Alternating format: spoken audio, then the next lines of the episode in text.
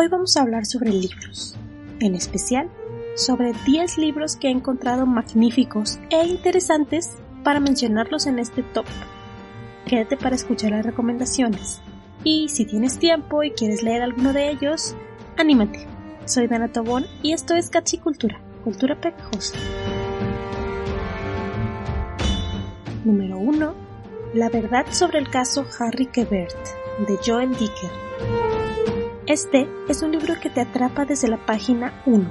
Si estás buscando una novela de estilo policíaco, no dejes pasar la oportunidad de leer la verdad sobre el caso Harry Quebert. La sinopsis nos dice: ¿Quién mató a Nola Kellergan? Es una gran incógnita a desvelar en esta incomparable historia policíaca cuya experiencia de lectura escapa a cualquier intento de descripción. Una novela de suspense a tres tiempos, 1975, 1998 y 2008, acerca del asesinato de una joven de 15 años en la pequeña ciudad de Aurora, en New Hampshire.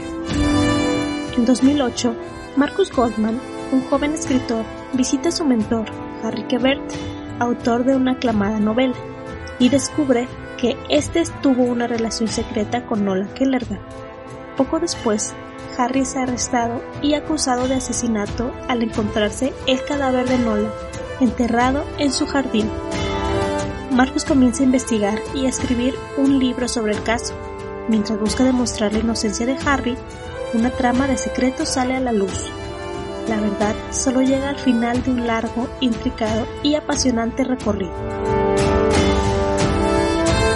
Además de este libro del escritor Joel Dicker, también recomiendo ampliamente La desaparición de Stephanie Mailer y El enigma de la habitación 622.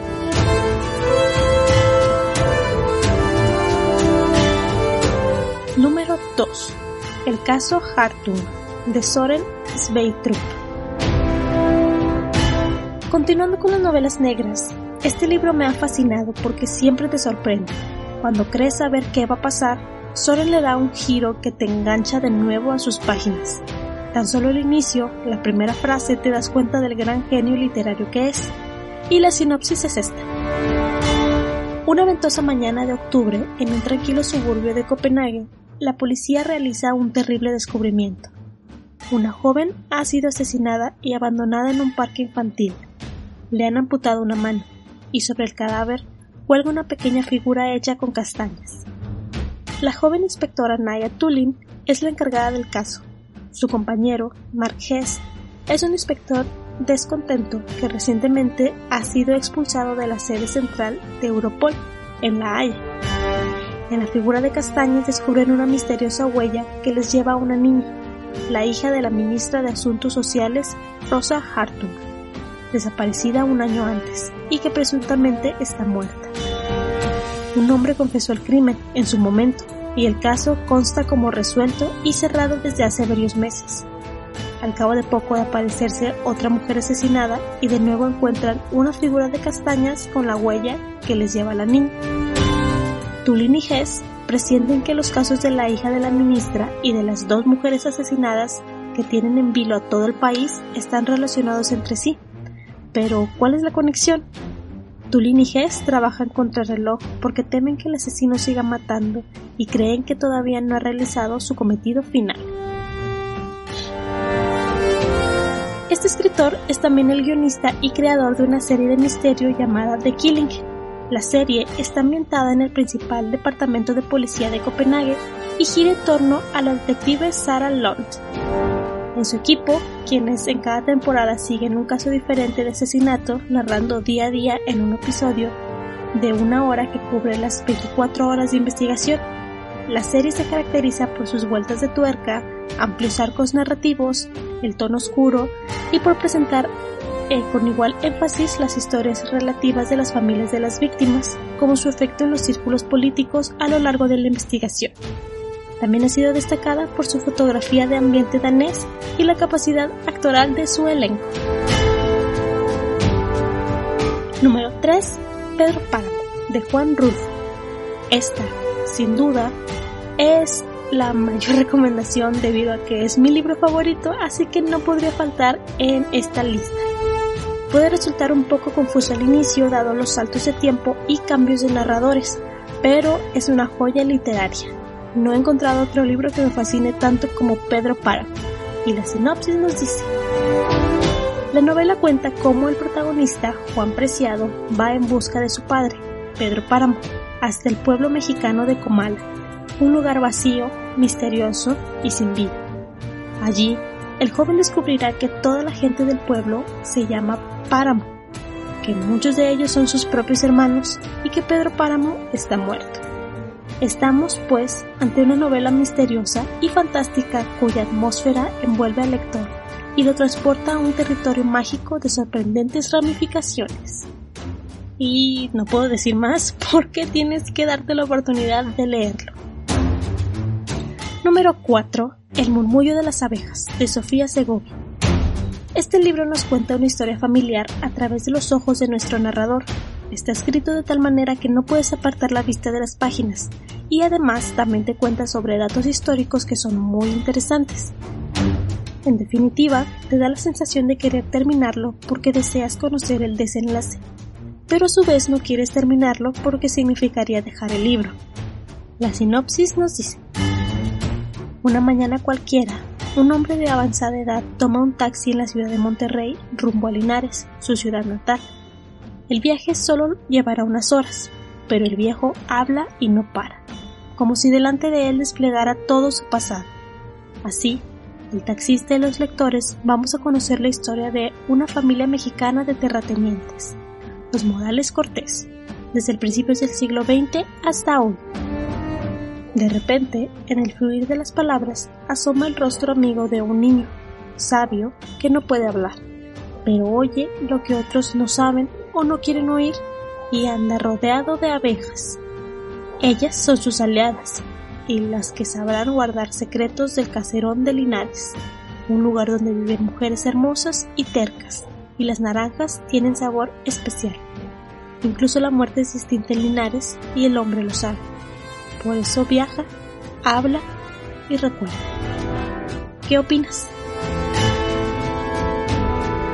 Número 5. Confusión por B. A. París. Confusión es un libro ágil, no muy complejo, pero entretenido que te mantiene atento.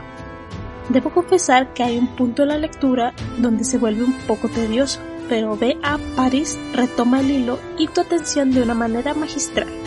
Sin duda es un libro que recomiendo y se puede leer muy fácilmente. Ahora la sinopsis nos dice, si no te fías ni de ti mismo, ¿de quién te vas a fiar? Cass lo está pasando fatal desde la noche que vio ese vehículo en la pista de tierra que atraviesa el bosque, en pleno aguacero, con una mujer al volante, la misma que fue asesinada. Ha intentado olvidarse del crimen. ¿Qué podría haber hecho ella para impedirlo? Una carretera así, en un día de tormenta, es peligroso. Su marido se pondría hecho una furia si supiera que incumplió su promesa de no volver a casa por ese atajo. Además de haberse detenido a socorrerla probablemente también ella habría resultado herida. Pero desde entonces se olvida todo. Dónde ha dejado el coche, si se ha tomado las pastillas, el código de la alarma, porque ha comprado un cochecito de bebé si no tiene hijos. Lo único que no consigue olvidar es a esa mujer, a la que podría haber salvado. Ni ese insoportable y persistente remordimiento, ni las llamadas anónimas que recibe, ni la sensación de que la vigilan puede ser una muy buena elección para momentos de lectura relajada. Número 6. Blanco Nocturno de Ricardo Piglia. Ricardo Piglia nos mantiene al tanto en esta novela negra titulada Blanco Nocturno, en donde conocemos también a Emilio Renzi. Lo curioso e interesante de esto es que el mismo autor se llama Ricardo Emilio Piglia Renzi y su personaje es alguien que constantemente vemos en sus novelas, sin más, procederé a la lectura de la sinopsis. Tony Duran, un extraño forastero, nacido en Puerto Rico, educado como norteamericano en Nueva Jersey, fue asesinado a comienzos de los años 70 en un pueblo de la provincia de Buenos Aires. Antes de morir, Tony ha sido el centro de atención de todos, el admirado, vigilado, diferente, pero también el fascinante. Había llegado siguiendo a las bellas hermanas Veladona, las gemelas Ada y Sofía, hijas de una de las principales familias del lugar.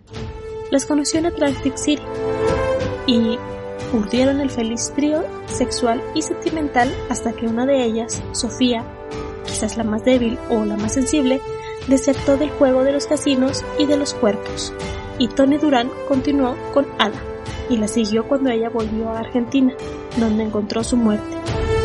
A partir del crimen, esta novela policíaca muta, crece y transforma en un relato que se abre y anuda en arqueologías y dinastías familiares, que va y viene en una combinatoria de veloz novela de género y espléndida construcción literaria. El centro luminoso del libro, cuyo título remite a la cacería nocturna, es Luca Veladón, constructor de una fábrica fantasma perdida en medio del campo que persigue con obstinación un proyecto demencial. La aparición de Emilio Renzi, el tradicional personaje de Piglia, le da a la historia una conclusión irónica y conmovedora. Situada en la impasible paisaje de la llanura argentina, esta novela poblada de personajes memorables tiene una trama a la vez directa y compleja, traiciones y negociados, un falso culpable y un culpable verdadero, pasiones y trampas. Blanco Nocturno narra la vida de un pueblo y el infierno de las relaciones familiares. Espero que te haya atrapado y te animes a leerla. Número 7. La Casa de los Secretos, de María Lourdes Victoria. Lo que más me ha gustado de esta novela son sus datos históricos, son simplemente fascinantes. Si bien el final yo lo sentí bastante predecible, el resto del libro te mantiene siempre al tanto, sorprendiéndote con cada detalle y derramando una que otra lágrima ocasional. Este es un libro sencillo, pero bueno, el cual también recomiendo mucho. Y la sinopsis nos dice. Patricia vive en una casona antigua de Oaxaca, que fue el escenario del viejo esplendor de su familia. Ha dedicado su vida a mantenerla a flote y cuidar de la anciana de Siene, con quien sostiene largas conversaciones que, sin imaginarlo, la llevarán a desenterrar el escandaloso secreto que oculta la verdadera historia de su linaje.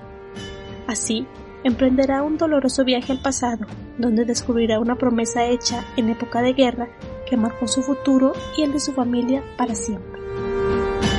Este es un buen libro sobre historias familiares que no podemos perdernos. Número 8.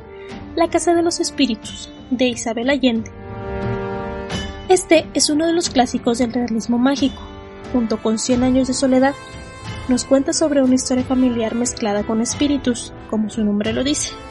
Este podría ser un libro algo pesado de leer debido a sus grandes párrafos, lo que hace un poco cansado si no estamos listos para esa lectura. Como lo hablamos en capítulos anteriores, la corriente literaria del realismo se encargaba de contarlos hasta el más mínimo detalle de todo, y por ende el realismo mágico sigue un poco esta estructura. La sinopsis del libro nos dice, Primera novela de Isabel Allende. La Casa de los Espíritus narra la saga de una poderosa familia de terratenientes latinoamericanos.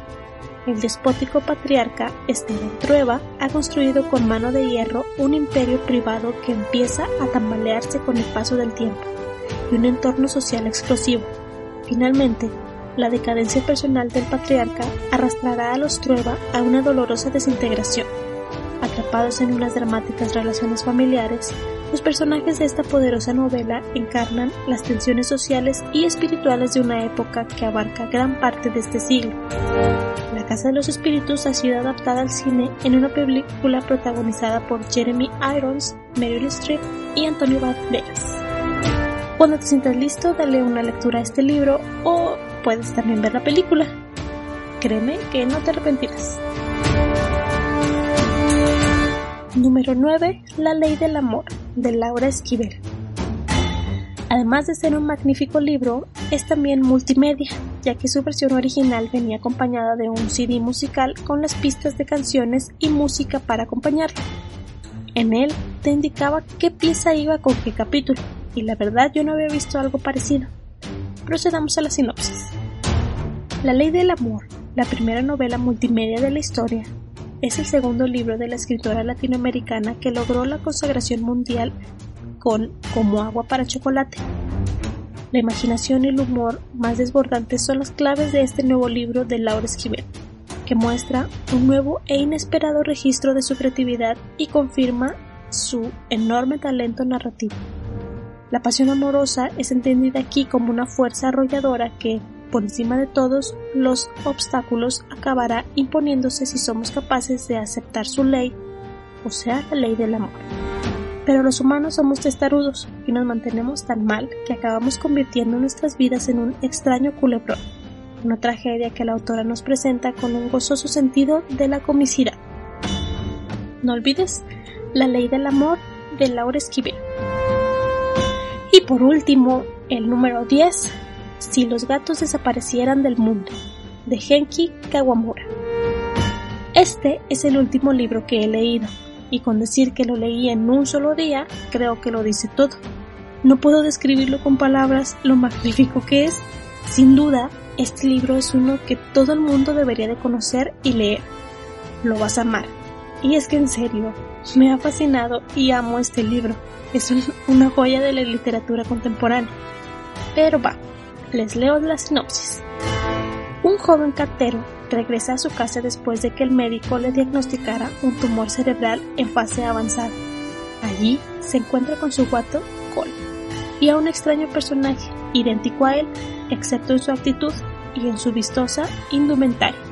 Dice ser el diablo y le anuncia su muerte inminente, pero le ofrece un trato. Por cada objeto animado o inanimado que acepte que desaparezca del mundo, ganará un día de vida. Empieza por los teléfonos, sigue el cine, luego los relojes. Pero cada que uno le evoca aspectos de su vida, la relación con su exnovia, con su padre, cuya relación terminó mal.